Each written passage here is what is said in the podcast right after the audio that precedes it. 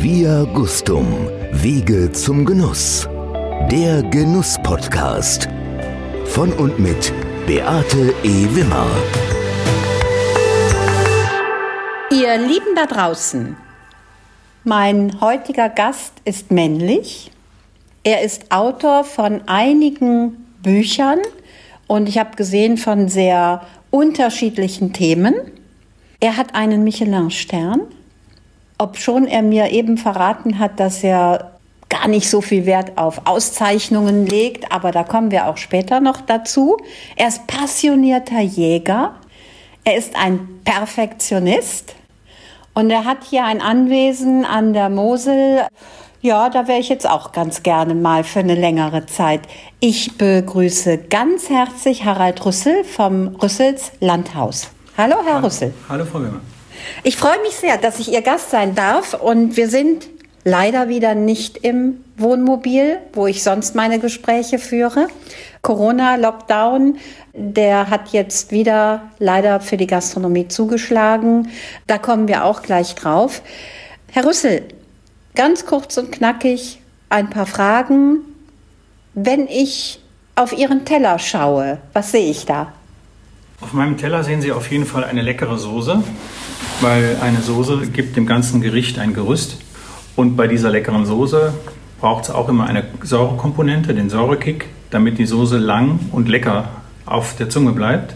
Aber da gibt es noch viel zu, zu sagen. Und dann ist es so, wenn Sie auf unseren Teller sehen, sehen Sie immer ein edles Teil und ein normaleres Teil, weil ich ganz gerne möchte, dass immer ganze Tiere verarbeitet werden. Ihre Vorlieben außerhalb des Tellers? Ich, ich spiele Schlagzeug, also ich bin auch Musiker. Ja, ich schreibe gerne, ich schreibe Bücher. Meine größte Passion ist natürlich die Jagd. Ihre größte Leidenschaft ist die Jagd. Habe ich das richtig verstanden oder sind Sie eher der leidenschaftliche Koch? Ja, natürlich in erster Linie. Sie haben mich nach meiner außerhalb meines Berufes Ja. gefragt. Also natürlich ist meine erste Passion Kochen und vor der Passion Kochen steht natürlich auch meine Familie. Also wir führen ja hier ein ganzes Familienensemble, was innerhalb der Familie funktioniert. Und ich bin ein leidenschaftlicher Koch, ja klar, Aber auch leidenschaftlicher Familienvater. aber auch leidenschaftlicher Familienvater und habe eine tolle Frau und drei gesunde Kinder. Was möchten Sie im Leben noch erreichen? Ich möchte möglichst jeden Tag glücklich sein und Dinge tun, die mir gut tun, die mir Freude machen und Dinge, die mir nicht gut tun, einfach weglassen. Prima. Herr Rüssel, Sie haben hier ein Anwesen, das ist schon einzigartig. Ich komme sehr viel rum in der Spitzengastronomie, wobei Spitzengastronomie für mich nicht besternt heißt, sondern wirklich die Gastronomie, die mit Produkten gut umgeht, die Produkte schätzt, die Produkte wertschätzt. Und Sie haben ja auch eben in unserem Vorgespräch mal gesagt, für mich ist ganz wichtig, Massentierhaltung zu vermeiden, den Respekt vor dem Tier zu haben, denn, denn es soll und hat gut gelebt, wenn es in Ihren Topf oder auf Ihre Teller kommen. Sie sind Präsident der Jeune Restaurateur gewesen, wo das ja gelebt wird bei den Mitgliedern.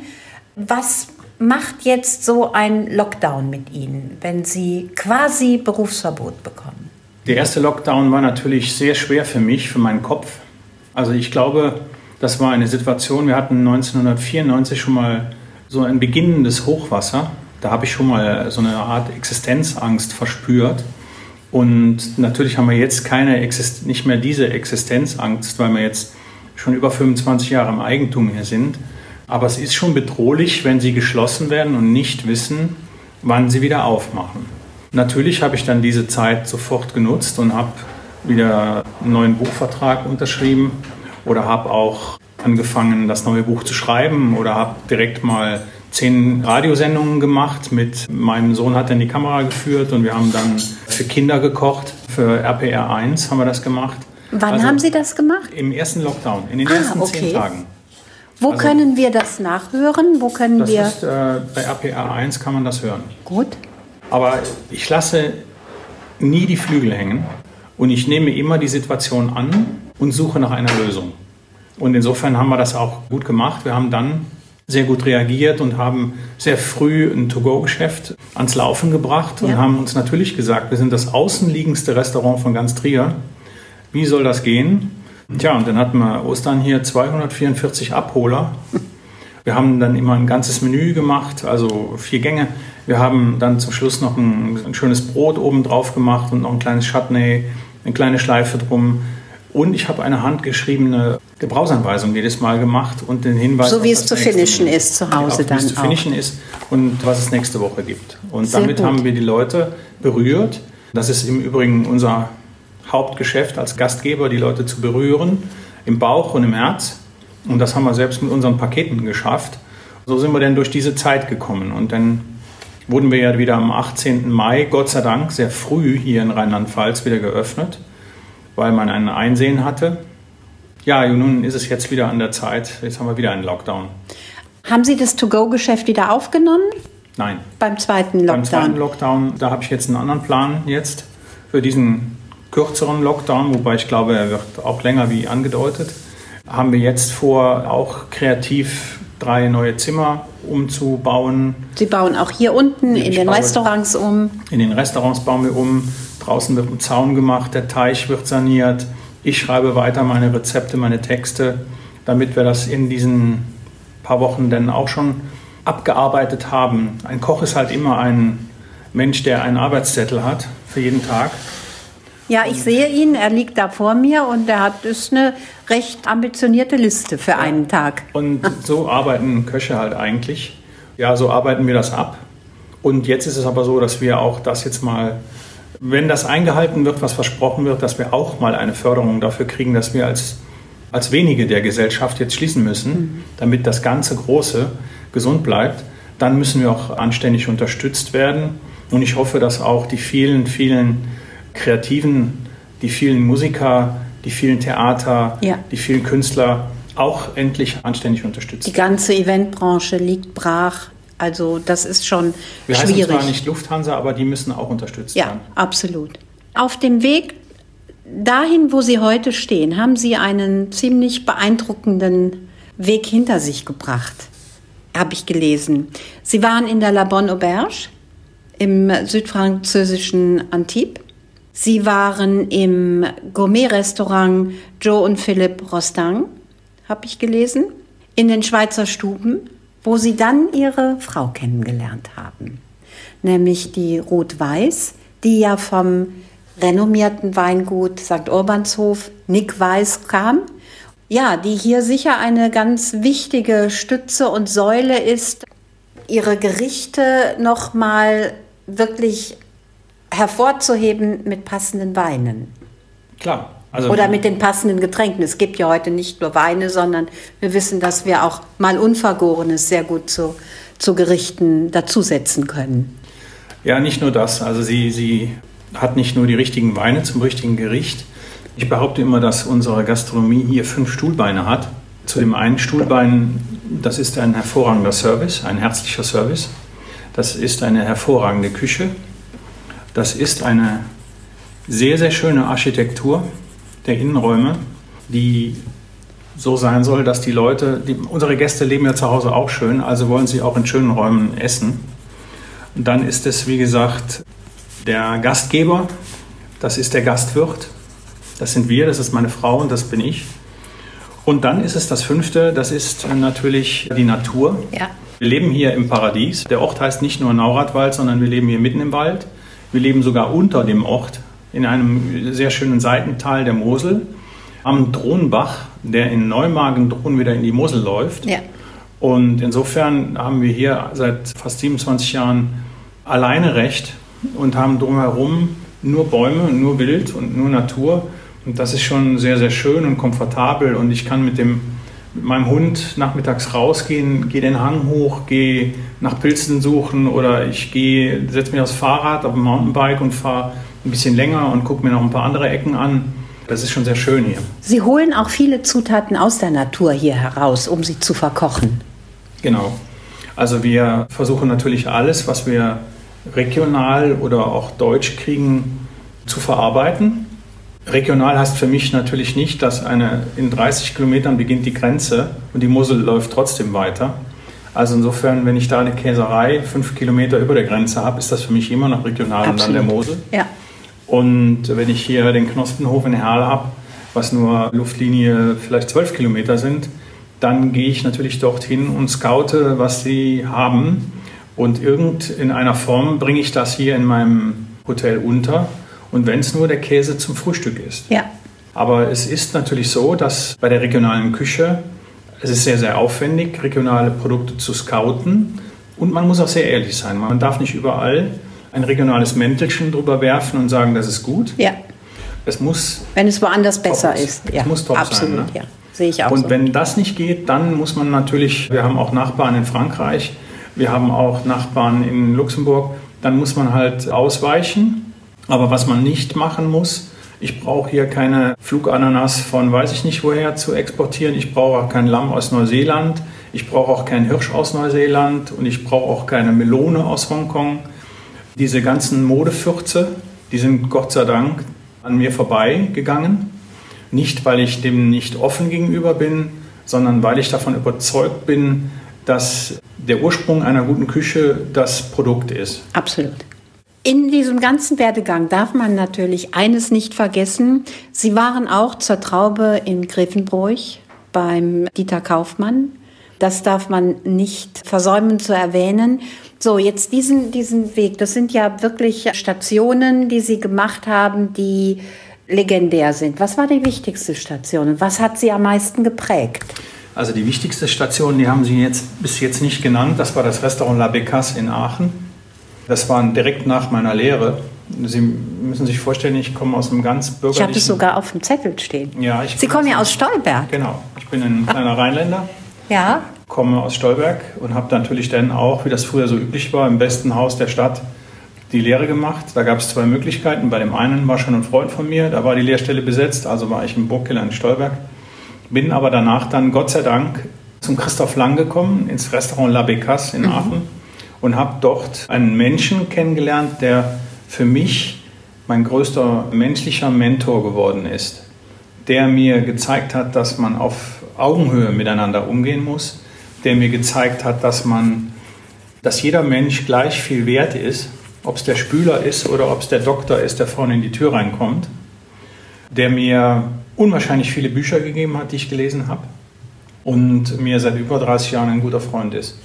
War das die Basis dessen, dass Sie heute sagen können, ich habe einige renommierte Köche ausgebildet?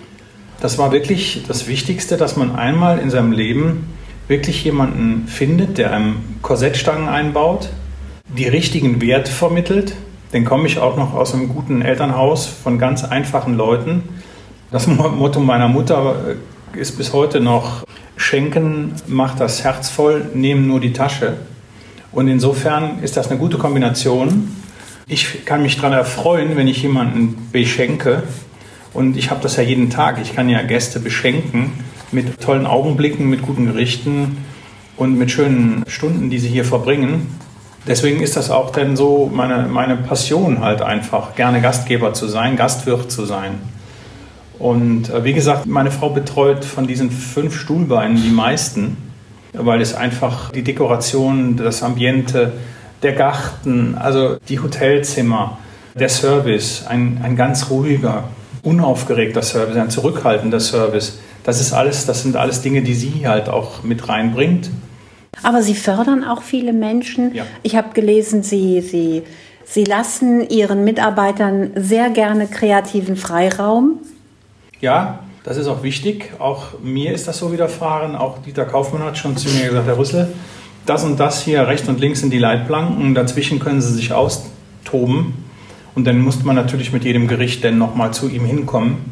Das Gleiche habe ich gemacht beim Christoph Lang. Also ich habe es am eigenen Leib erfahren, wie schön es ist, wenn man etwas ausprobieren kann. Ich habe auch gelernt, dass man nur Dinge bringen sollte, die zum Konzept des Hauses passen. Und das war in der Tat Dieter Kaufmann, der gesagt hat, hier sind die Leitplanken und dazwischen ist der Stil, der klassische Stil, klassisch-französische Stil von der Traube. Und beim Christoph Lang war es ebenso. Beim Christoph, dem habe ich jeden Tag einen Teller gebracht. Ich habe den zur Weißglut gebracht mit meiner Ausdauer und Überkreativität. ja. Und dann hat er irgendwann mich vor die Tür gezogen und hat gesagt, Harry, jetzt kommst du mal mit. Guck mal, was hier auf der Tür steht. Und dann sagte ich, ja, das französische Restaurant in Aachen. Und da sagte er, ja, und hier gibt es keine Serviettenknödel. und das ist ja, einfach, cool. das muss man halt lernen, das muss man denn auch verstehen, dass jedes Haus hoffentlich ein Hauskonzept hat. Es gibt doch nicht viele, aber es gibt auch einige, die sind wischiwaschi, von jedem ein bisschen. Aber am besten ist, man hat ein eigenes Konzept und eine eigene Idee. Mhm. Und da ich das so gelernt habe, kann ich es auch heute vielen weitervermitteln. Und insofern haben wir auch einige gute Köche ausgebildet und auch bei den Jeunes Restaurateurs sind einige meiner ehemaligen. Und da ich auch da gelernt habe und habe ihnen beigebracht, die Zeit wertzuschätzen, die man miteinander verbringt, das kommt auch aus Christoph Langs Zeit. Und das hat mich durch mein ganzes Leben begleitet, kann ich heute zu diesen Leuten auch alle hingehen. Ich habe jetzt in den letzten zehn Urlaubstagen wieder zwei ehemalige besucht. Das ist einmal die Vicky Fuchs im Spielweg im Münstertal und einmal der Andreas Hillian in Mittenwald, der auch hier mein Zuschef war. Und wenn ich dann sehe, wie sich meine ehemaligen Leute entwickelt haben und auch ein ursprüngliches auf ihr Haus und auf, ihren, auf ihre Region bezogenes Konzept fahren, dann bin ich stolz. Bevor wir zu den Jeune Restaurateurs kommen, wo Sie mal Präsident waren, möchte ich noch mal auf das eingänglich von mir Gesagte zurückkommen. Sie haben einen Michelin-Stern, Sie haben 18 Gummio-Punkte, Sie haben 8 von 10 Gusto-Punkten, Sie haben 4 F plus im Feinschmecker. Sie haben aber auch mal eben zu mir im Vorgespräch gesagt, ich lege ja gar nicht so viel Wert auf Auszeichnungen. Und dennoch, glaube ich, sind Auszeichnungen doch ein Motivator auch und eine Bestätigung, dass man vieles richtig macht. Ja, für uns ist es enorm wichtig, als außenliegendes Hotel und Restaurant im Outback hier in Naurat, äh, fernab von jeder Industriestadt oder von jeder Hauptstadt, mitten im Wald, dass Leute auf uns aufmerksam werden. In den ersten Jahren unserer Selbstständigkeit waren das die Führer die fünf Führer, mhm. die bemerkenswertesten Führer. Und ich bin heute noch froh und glücklich und dankbar über jeden guten Artikel. Wir haben gerade wieder einen Artikel im Feinschmecker, eine Doppelseite. Da werden 20 kleine Formate vorgestellt, wo man sich jetzt sicher fühlen kann zur Corona-Zeit. Und da sind wir wieder dabei, weil wir einfach ein kleines, feines Format sind und das schon viele Jahre lang. Ja. Wir sind keine Eintagsfliege, wir sind ein Dauerbrenner. Verlässlichkeit. Und verlässlich. Und ja. das ist so ein bisschen was, wo ich denn manchmal mir denke, hm, es werden viele Modeblümchen auch bewertet, manchmal für mich. Früher war das viel schwieriger, ehe man mal einen Stern bekommen hat und Punkte bekommen hat und so weiter. Heute werden sehr viele Formate auch schnell bewertet. Hm. Viele machen auch schnell wieder zu. Nachhaltigkeit war bei uns schon immer ein Thema. Hätte man auch schon früher mitbewerten müssen ist jetzt auch mittlerweile angekommen. Mhm. Das merkt man jetzt auch bei einigen von den Führern. Und nochmal, ich meinte jetzt nur eben, damit ich bin jetzt mittlerweile über 50, liebe es natürlich, dass wir für meine jungen Mitarbeiter weiterhin gute Bewertungen haben und wir wollen auch nicht stehen bleiben. Im Gegenteil, mein Ding war immer, wenn man einen Stern hat, muss man besser sein wie einen, mhm. damit man ihn hält. Mhm.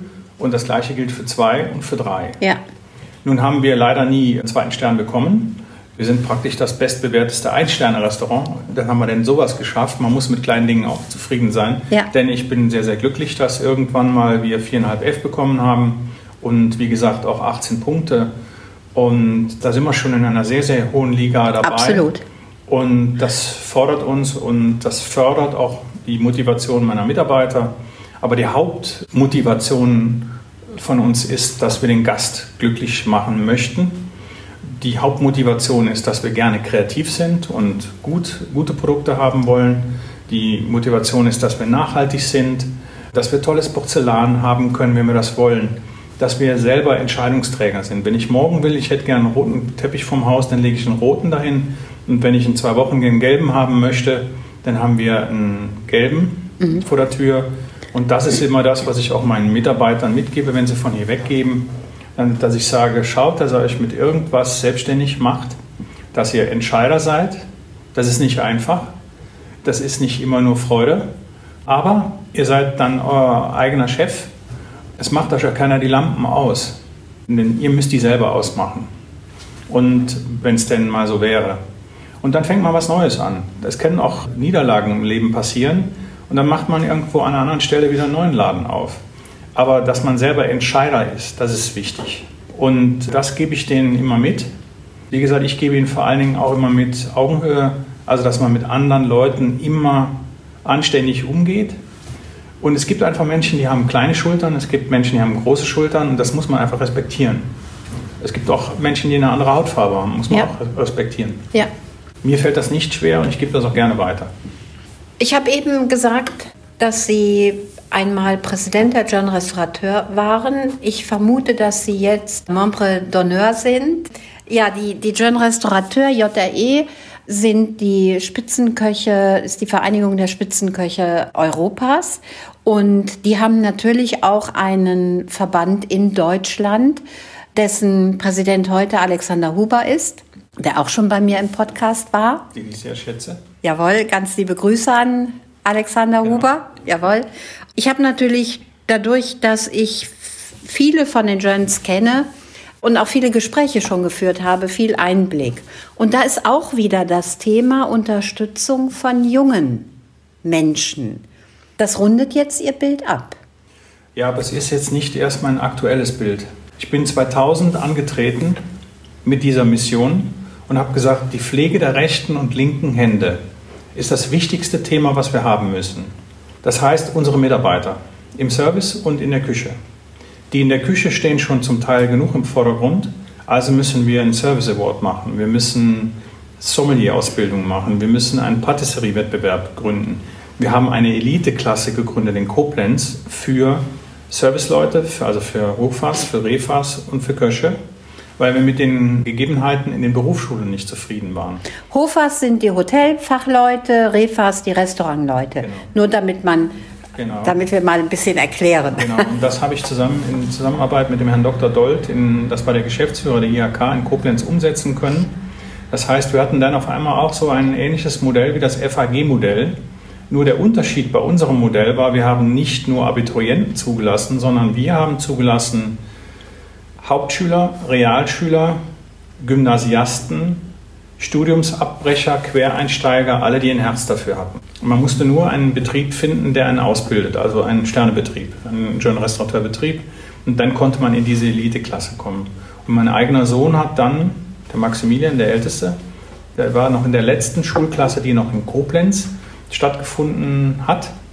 Und jetzt ist das Ganze unter der Ägide von Alexander Huber und dem Vorstand und schon davor, glaube ich, schon vor dem Alexander, nach Bad Überkingen umgezogen, nach Baden-Württemberg, weil dort die Voraussetzungen für den Campus, für, mhm. für, die Schule, für die praktische Ausbildung, die Parkplätze, alles besser war, dass die umgezogen sind nach Baden-Württemberg. Mhm. Man muss halt neidlos anerkennen, dass Baden-Württemberg und auch Bayern einfach ein, in dem Bereich ein besseres Schulsystem anbieten, wie wir hier in Rheinland-Pfalz oder Nordrhein-Westfalen. Wie unterscheidet sich das? Ja, zum Beispiel bei den Köchen ist es halt so, dass man in Baden-Württemberg oder auch in Bayern dann so einen Blockunterricht hat und bei uns ist halt einmal in der Woche, dann ja. in eine Woche später mal zwei, zweieinhalb oder eineinhalb Tag, dann fällt wieder die Hälfte aus, dann müssen die Schüler anstelle von Trier nach Bernkastel. Also es ist alles irgendwie wirklich ein Krampf und es wird immer so auf den kleinsten Nenner runter reduziert. Ja. Und, und eigentlich viel zu am Rand begleitend. Genau. Und es gibt zu wenig Reformen da, äh, wenn man sich überlegt, dass man heute noch aus dem jungen Koch oder aus dem Pellerprat da noch rauszitiert, das kann einfach nicht mehr sein. Wir haben also jetzt einfach auch andere Medien und es gibt einfach die jungen Leute, wir müssen die jungen Leute mitnehmen, wir müssen die jungen Leute faszinieren, wir müssen den jungen Leuten natürlich heute auch mal was fermentieren lassen. Ja. Oder wir müssen die auch mal experimentieren lassen. Ja? Die, die sehen das ja, was die ganzen nordischen Länder in der Regionalität uns vorgemacht haben, in ihrem Purismus, alte Dinge wieder entwickelt. Ja. Das hat für mich mehr mit Ursprünglichkeit zu tun, im Übrigen wie die molekulare Küche. Ja. Alles zu seiner Zeit. Und Adrien Ferrand war ein großer Erfinder, ein großes Hirn, also wirklich ein großer Vordenker. Aber es ist natürlich sehr technisch. Es ist ja auch falsch interpretiert worden. Das muss man ja mal ganz offen sagen. Ja, weil ich sag mal, ich muss niemandem etwas auf Trockeneis servieren und schütte dann noch kalt Wasser drauf, Ja. damit es dampft. Ja. Also dampfen tut's, wenn Sie einen Topf aufsetzen mit dem Wasser und den kochen lassen. Ja. Ich habe auch schon während des ersten Lockdowns mit Alexander Huber drüber gesprochen und ich glaube, es ist jetzt noch wichtiger. Ihre jungen Kollegen, die Jöns, die erleben jetzt den zweiten Lockdown. Die haben sich angestrengt ohne Ende. Sie haben die Hygienemaßnahmen, die Hygieneregeln eingehalten, haben darüber hinaus noch Konzepte entwickelt. Und dann letztlich ist man hingegangen, hat gesagt, ihr habt zwar alles richtig gemacht, aber wir schließen euch trotzdem. Das deprimiert natürlich auch junge Menschen und demotiviert auch unter Umständen. Wie wichtig ist da eine Vereinigung wie die Gens? Ja, Und gerade Sie als, ich sage jetzt mal alte Hasen, Alexander wird mir das auch bitte verzeihen, aber es, wie wichtig ist Ihre Unterstützung jetzt? Der Alexander Huber, der ist noch frecher in der Aussage. Der hat schon mal gesagt, du bist der Franz Beckenbauer für den schönen Restaurateur. Da ich gesagt, wie Ja, kann ich das- bestätigen. Er sieht genauso gut Wie aus. soll, ich, wie soll ich das verstehen? Aber es ist wirklich so, ich habe wirklich einen guten Kontakt zu den Jungen. Ich habe nach wie vor die Neugierde und auch den Willen, diese Vereinigung zu unterstützen und tausche mich sehr stark mit denen aus. Ja. Und wenn man anfängt, müde und erhaben zu werden und denkt, man hat das nicht mehr nötig, es gibt Menschen, die vielleicht so ticken, aber ich möchte das nicht. Und deswegen möchte ich an diesen Dingen teilnehmen, die die da machen. Und ich hoffe, dass die jetzt alle auch nicht deprimiert sind. Also ich kann nur sagen, wir müssen trotzdem weiterhin vorbildlich unseren Hygienemaßnahmen danach kommen. Ich kann nur aber auch fordern, dass wir diesmal anständig vergütet werden. Ja. Mit jedem Tag, den wir zumachen, ist es ein Minimum, dass wir diese 75 Prozent kriegen. Ich hoffe, dass verschiedentlich auch Vermieter einsichtig sind, ihren Mietern nicht das, den Hals zudrehen und auch da jungen Leuten, Restaurateuren, die im Mietverhältnis sind, helfen. Ich hoffe dann, dass wir irgendwann nächstes Jahr die Zeit jetzt überbrücken bis, ich spekuliere mal bis Mai, bis im Frühjahr, bis es anfängt, dass viele, also erstmal der Pflegedienst, ältere Menschen und so weiter äh, geimpft werden und wir dann langsam im nächsten Jahr wieder zu einer gewissen Sicherheit kommen und dass es dann keinen Lockdown mehr gibt. Ja, und bis dahin müssen wir einfach durchhalten, kreativ darauf reagieren. Sich austauschen sich aus, miteinander. immer wieder austauschen. Und das war immer das Schöne für mich. Man ruft nicht einfach mal bei einem berühmten Kollegen an und fragt, wie ist es denn bei Ihnen mit den Personalkosten? Aber das war die Möglichkeit bei den Jeune Restaurateurs Ja. immer, dass wir ganz, ganz oft miteinander telefoniert haben. Ich weiß noch in meinen ersten Jahren, wie oft ich mit dem Herrn Stefan Steinheuer telefoniert habe oder mit anderen Leuten oder mit der Babsi Wanner von unserer Agentur Organize damals. Da hatte ich teilweise Standleitungen. Wir waren immer im Austausch. Heute geht das natürlich anders mit WhatsApp-Gruppen und so weiter. Klar. Ja, aber das war dann schön, dass man in dieser Vereinigung Gleichgesinnte hat. Ne, dann, ist der, der Schmerz nicht so groß oder die, die Freude ist noch größer. Wenn jedes Jahr, wenn bei uns hier die Führer rauskommen, einige der jungen Kollegen einen Stern kriegen, dann freut man sich umso mehr. Ja. Also ich sag mal, Freude verdoppelt sich und Ärger oder auch schlimme Situationen werden gemildert, weil man einfach aufgefangen wird von der Gruppe. Ja, und wenn man auch sieht, es geht mir nicht alleine so und Lösungsansätze auch miteinander findet. Was ich mir nur wünschen würde, das ist denn, wenn die jungen Leute dann irgendwann dann Flügge werden, kriegen kräftigere Flügel. Aus manchen Enden wird dann irgendwann ein Adler. Und dann kriegen sie zwei Sterne und drei Sterne. Und dann ist es ganz oft gewesen, dass dann die Leute dann auch das Nest verlassen haben, also die Jeune Restaurateur. Es gibt natürlich auch extreme positive Beispiele, wie zum Beispiel Nils Henkel, ein fantastischer Mensch. Ja. Und auch hier Alexander Herrmann, Tobias Beetz oder Johannes King. Es gibt genügend, die dann das tun können, was sie tun möchten und zur Vereinigung stehen und auch als alte Hasen, als Table d'honneur oder als Membre d'honneur einfach noch weiterhin mit Rat und Tat zur Vereinigung stehen, aber auch nicht dagegen lamentieren. Weil die jungen Leute sollen einfach ihre eigenen Fehler machen. Auch der neue Vorstand macht seine eigenen Fehler. Ich habe auch meine eigenen Fehler gemacht. Ja. Ich hoffe, dass diese Jeune Restaurateur weiterhin Bestand haben, weil eins haben wir nicht Angst, die Kuchenstücke kleiner zu machen. Mhm. Und da gibt es andere Verbände, wie zum Beispiel Relais Chateau, die immer meiner Meinung nach nicht genügend auf, jetzt habe ich einen Verband genannt, das ist dann natürlich, es gibt auch noch weitere Verbände. Ja. Es gibt den Hotel- und Gaststättenverband in manchen Ländern, zum Beispiel hier bei uns in Rheinland-Pfalz, finde ich das ganz dramatisch, was hier passiert. Ich weiß, ja.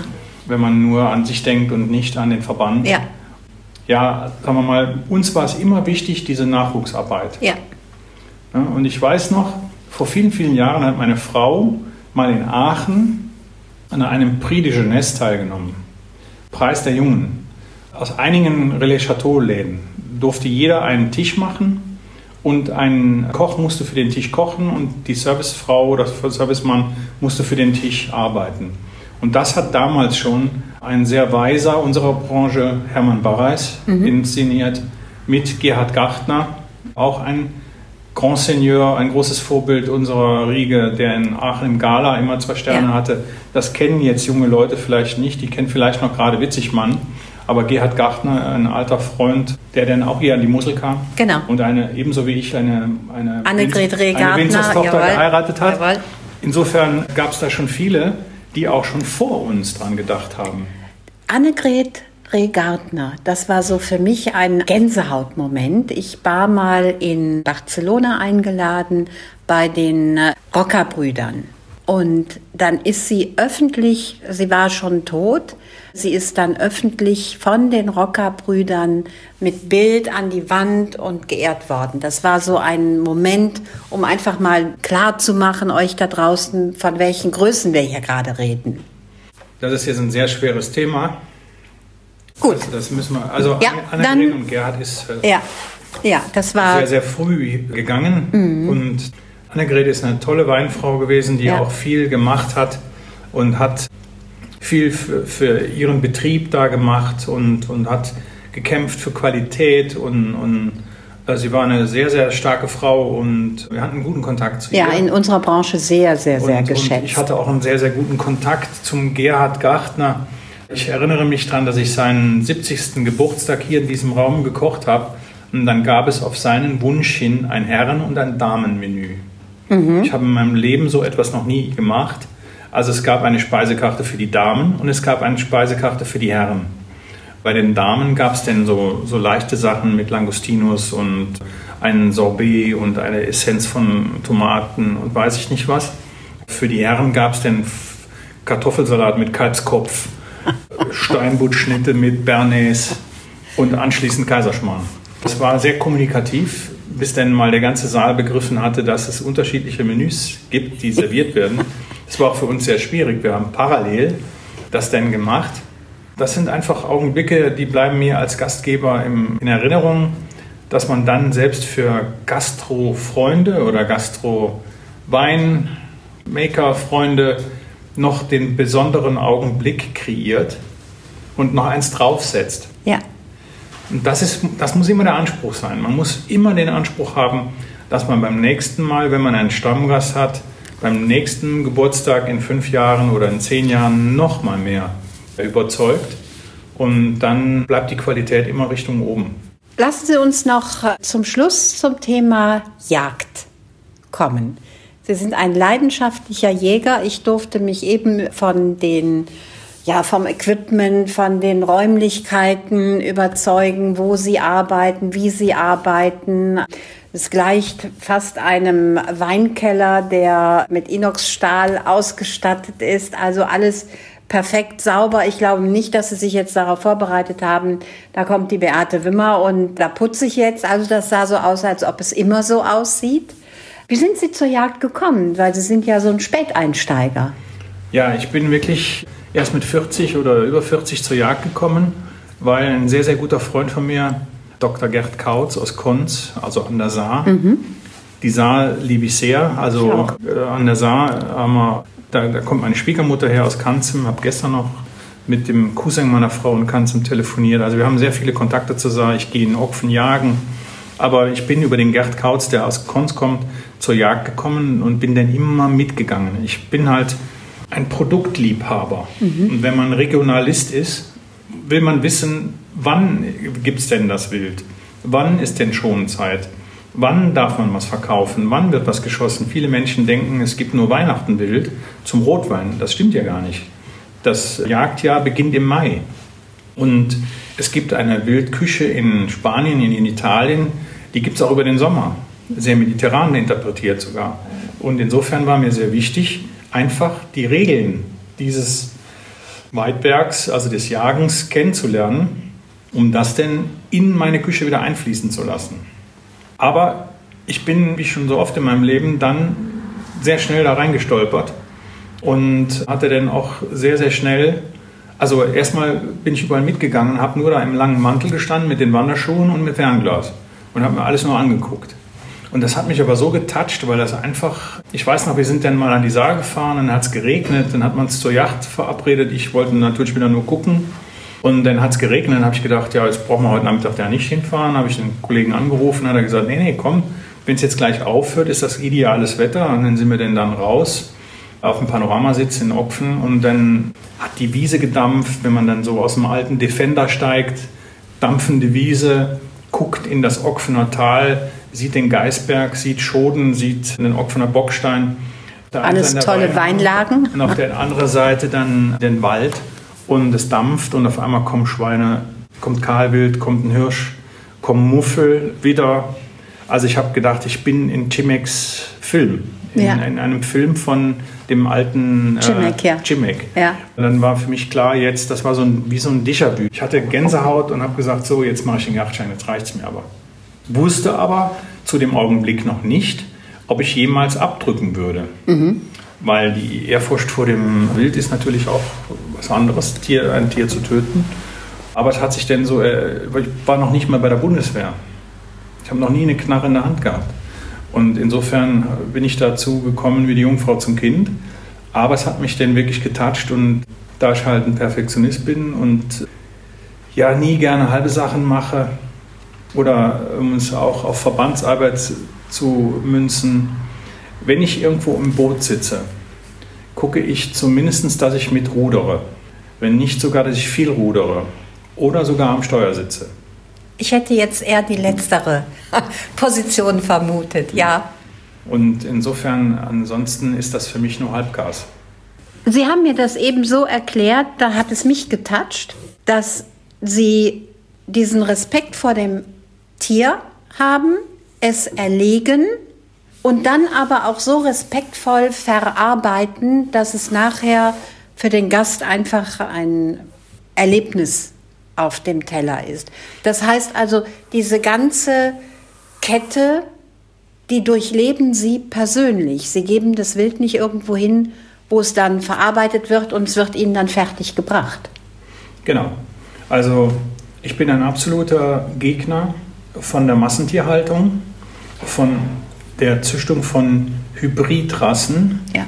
von Tieren, die nie die Sonne gesehen haben, die qualvoll gelebt haben, noch qualvoller transportiert werden und qualvoll sterben. Und deswegen ist die einzigste Alternative für mich eine anständige Landwirtschaft oder auch eine Viehhaltung oder auch die Jagd. Und bei der Jagd ist es so, dass wir dann hier zu tun haben mit, mit einem wilden Tier, was sich vom Feinsten ernährt, ein Konzentratselektierer, was fünfmal am Tag isst. Die essen, wenn Sie sich vorstellen, nicht zur Freude des Försters, die, die, die Baumrinden, mhm. die Knospen, die kleinen Blättchen, das junge Gras, die frischen Blüten. Und davon ernährt sich so ein Reh oder auch so ein Hirsch. Es ist nicht so ein Allesfresser wie so ein Wildschwein. Wobei auch ein Wildschwein nicht unbedingt ein Allesfresser sein, also nicht nur alles frisst. Auf jeden Fall ist es halt so, dass man dann sieht, in aller Ruhe, wenn man auf dem Ansitz ist, welches Stück man erlegt. Man geht da sehr vorsichtig mit um. Man begutachtet das, ne? also man spricht es an, nennt sich das in der Jägersprache. Dann überlegt man sich das ganz genau, was man schießt. Wenn man es denn schießt, muss man es sehr sicher schießen. Und Sie sehen dann oft, da stehen drei Rehe, Sie schießen eins der Schuss ist schneller da wie der Schall und eins fällt um und die anderen essen weiter. Mhm. Das heißt, es ist völlig stressfrei. Es ist friedlich. Es ist friedlich. Mhm. So, dann gehen wir da auch respektvoll mit um. Wir ballern nicht rum, sondern wir schießen dann ein Stück. Dann kriegt dieses Stück einen Bruch. Also wir geben ihm die letzte Ehre auch und erweisen ihm die letzte Ehre und dann den Erlegerbruch ist es halt so, dass wir dann nach Hause gehen und das denn hier vor Ort sehr, sehr hygienisch aufbrechen. Den lassen wir also ein paar Tage in der Decke hängen und anschließend wird es dann zerlegt, von mir zerlegt. Und alle Teile, die Schulter, der Rücken, die Keule, das Filet, das Ragout, der Bauchlappen, alles wird verwertet, vom Kopf bis zum Schwänzchen, weil ich finde, wir sind nicht auf die Erde gekommen, dass wir einfach nur Filet essen dürfen. Mhm. Oder was ich auch für einen Modequatsch halte, ist dieses Dry-Age-Gesappel, was man ständig hört. Wer bitteschön erlaubt uns denn Fleisch grün werden zu lassen? Dann schneiden wir das Grüne ab und in der Mitte ist es schön zart. Also man kann auch noch mal beißen, dafür haben wir anständige Zähne. Und wenn man Fleisch dementsprechend abhängen lässt, dann kriegt man auch ein, ein, eine gute Qualität. Und dafür gibt es aber auch wieder Dinge, da muss man sich natürlich mit beschäftigen. Alte Reifearten, indem man zum Beispiel einen Rinderrücken mal, wenn wir auf eine andere Rasse gehen, jetzt wie wild, mal in Rindertalg in sein Kühlhaus hängt, also abgepinselt mit Rindertalg, so haben die das früher auch gemacht, ja. mit Nierenfett, ja. und lässt das mal abhängen, dann ist das auch wie ein Naturkorken ja. um ein Fleisch. Es zirkuliert, es reift, es dunstet aber nicht aus. Wie die Florhefe für den Sherry. Genau. Und anschließend schneidet man ein Stück ab. So, und das ist halt das ursprüngliche Methoden in diese klassische Grundausbildung und den Respekt vom guten Produkt einbinden. Und dann kriegt man auch ein tolles Ergebnis. Aber dazu gehört auch einiges an Wissen. Sie haben einen Hotelbetrieb hier, der gerade so richtig eine Auffrischung bekommt. Sie nutzen die Corona, den Lockdown Corona jetzt, um vieles nochmal zu erneuern. Erzählen Sie uns ganz kurz über diesen Hotelbetrieb. Also ich möchte mich gerne hier einmieten. Ich würde ganz gerne mit meinem Wohnmobil hier stehen bleiben. Es ist traumhaft mitten in der Natur. Wie viele Zimmer haben Sie? Ja, also wir sind, wie gesagt, ein Mickey Mouse Hotel. Wir haben also 14 Zimmer. Nur 14 Zimmer. Sie können sich auch vorstellen, dass während Corona-Zeiten hier ein Frühstück überhaupt kein Problem ist. Wir uns an alle Hygieneregeln halten. Wir haben zehn Landhauszimmer und dann einige Zimmer in der ersten Etage und dann einige Themenzimmer in der zweiten Etage. Und an diesen Themenzimmer arbeiten wir gerade wieder. Da gibt es noch so ein paar alte Themen wie Provence, Saint-Pierre, Saint-Jacques aus meiner Vergangenheit, aus meiner Liebe zur französischen oder mediterranen ja. Küche. Die ändern wir jetzt in Weitblick oder in Waldlichtung oder Lindennest. Also wir gehen jetzt mehr auf das, wo wir hier leben. Das hat ja auch einen Grund gehabt. Ich habe ja auch irgendwann mal entdeckt, dass hier nicht Zypressen wachsen, sondern Tannen. Also müssen wir jetzt auch mal dann uns von den letzten alten provençalischen Flosken lösen. Und das machen wir jetzt bei diesem Umbau jetzt nochmal. Aber auch jedes Jahr wird hier investiert. Ich möchte immer, dass mein Betrieb auf aktuellem Stand ist. Hier kommt alle paar Wochen der Maler. Hier wird äh, letztes Jahr oder dieses Jahr beim ersten Lockdown haben wir vom Fußboden bis zur Decke die Küche nochmal neu gemacht. Es gibt keinen Stillstand, weil ich einfach das große Glück habe, zwei Jungs zu haben. Also ich habe drei Kinder und zwei Jungs, die schon in die Richtung gehen. Also noch ist das Finale natürlich nicht entschieden. Ja aber sie haben den Willen oder Wunsch, das zusammenzumachen. Also insofern kann ich das auch tun hier in das Haus. Was lernen die beiden? Also der Älteste hat in Luxemburg Konditor gelernt beim Patissier Oberweis mhm. und ist dann zum Nils Henkel in die Lehre gegangen. Sehr gut. Und war dann beim Bissler. Ist dann schon sehr früh nach Hause gekommen, weil wir aber auch in dem Jahr eine komische Situation hatten, dass hier sich ein Pärchen selbstständig gemacht hat, was uns unverschämterweise denn andere Mitarbeiter madig gemacht hat und dann einige mitgenommen hat. Das ist kein guter Charakterzug, mhm. aber ich sage mal, das Karma schlägt zurück. Jeder kriegt seine Rechnung serviert. Und, ähm, insofern ist er jetzt schon hier und hat dann auch später noch seinen Meister gemacht, Küchenmeister. Wir haben so einige Projekte jetzt neben dem Landhaus noch vor, die er auch mit betreut. Ja, und der Jüngste, der lernt jetzt Konditor in Trier bei der Konditorei Raab, auch ein toller Familienbetrieb. Der möchte danach auch Koch lernen, vielleicht sogar im Schwarzwald.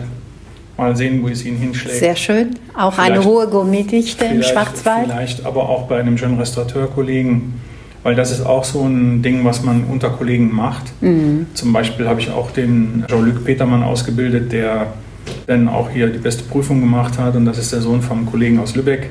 Also wenn wir einen Kollegensohn kriegen, nehmen wir den auch auf in die Familie, betreuen den auch, bilden den gut aus und geben ihn gut weiter. Und das gehört sich auch so dazu. Also, und das ist einfach Jeune Restaurateur Ehre. Ne? Ja, also es ist schon, die Jeune Restaurateurs sind eine Familie. Da passt natürlich dieser Familienbetrieb perfekt hinein. Ich habe gehört, dass auch der Familienbetrieb wahrscheinlich in die nächste Generation geht.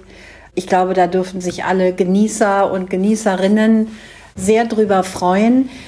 Letzte Frage, was würden Sie Ihren jungen Kollegen jetzt mit auf den Weg geben wollen, was motivierend ist? Also auf alle Fälle Ruhe bewahren, an sich glauben, jetzt schon darauf vorbereiten, dass wir einige kreative Konzepte, das sieht man ja auch bei einigen schönen Restaurateuren, Sie haben ja eben schon einige genannt, wie Wiedmann oder auch Stemberg oder sonst Ja, Sascha Stemberg ja, macht im Moment einen super Job. Einfach Schritt nach vorne und wenn jetzt die ersten vier Wochen, wenn wir uns alle mal erholt haben in der Zeit und mal ein bisschen, es war ein hartes Jahr, was uns stark geschüttelt hat, ja. da sollte auch jeder mal bitte auch auf sich achten und in sich hineinhören, dass er mal ein bisschen in eine Ruhephase kommt. Dazu sollte man jetzt die ersten Wochen vom Lockdown mal nutzen und dann sich aber darauf vorbereiten, dass das Weihnachtsgeschäft oder der Weihnachtsbraten vielleicht wieder in einem anderen Format dann läuft ja. und dann einfach fürs nächste Jahr schon genügende Aktivitäten in der Tasche haben, seinen Aktivitätenplan aufstellen, die Veranstaltungspläne aufstellen, alles Kleinformate, wenn möglich. Das wird auch im nächsten Jahr noch nicht vernünftig laufen. Aber irgendwann wird es dann wieder, wenn denn diese Geschichte mit den Impfungen und so weiter vorangeschritten ist, wird es auch dann wieder für die Gastronomie hervorragend laufen. Und ich hoffe, dass man dann unabhängig jetzt vom Lockdown und unabhängig von der aktuellen Situation der Pandemie, wünsche ich allen jungen Kollegen, dass wir alle unsere Leistungen bezahlt kriegen, wie jeder andere Handwerker auch. Unabhängig von der Mehrwertsteuer. Weil alles, was gemacht wird, alles, was angefasst wird, muss bezahlt werden. Und dafür müssen wir unseren Preis kriegen. Und wenn wir Handwerker sind, die besondere Produkte nehmen, dann müssen wir auch einen besonderen Preis verlangen. Und darauf müssen wir bestehen. Und da müssen wir lieber klein, also eher kleiner bleiben, aber unseren Preis verlangen. Das ist ganz wichtig, dass man auch bei allem Schöngeistigen, dass wir am Ende des Tages auch dafür was erwirtschaftet haben. Daran sollen auch alle jungen Leute denken. Dass sie mit Stolz dann auch den Preis verlangen können. Auch ihr Konsumenten da draußen, bitte bedenkt einfach, dass ihr für einen guten Maler viel Geld ausgibt und eben auch für einen guten kreativen Kopf eben auch das Geld ausgeben müsst. Herr Rüssel, es war, ich könnte noch Stunden mit Ihnen reden. Es war wirklich sehr inspirierend. Viel Einblick in das Handwerk, Koch, Küchenkreateur. Ganz herzlichen Dank. Ich komme wenn Sie wieder geöffnet haben, komme ich unbedingt hier essen. Ich habe es schon zwei oder dreimal versucht, aber ich weiß, man kann nicht spontan hier reservieren. Also man sollte sich auch ein bisschen Vorlauf nehmen hier. Herzlichen Dank, bleiben Sie gesund, bleiben Sie am Kochtopf so, wie Sie sind. Und ich freue mich auf ein Wiedersehen. Vielen Dank, freue ich mich auch. Tschüss.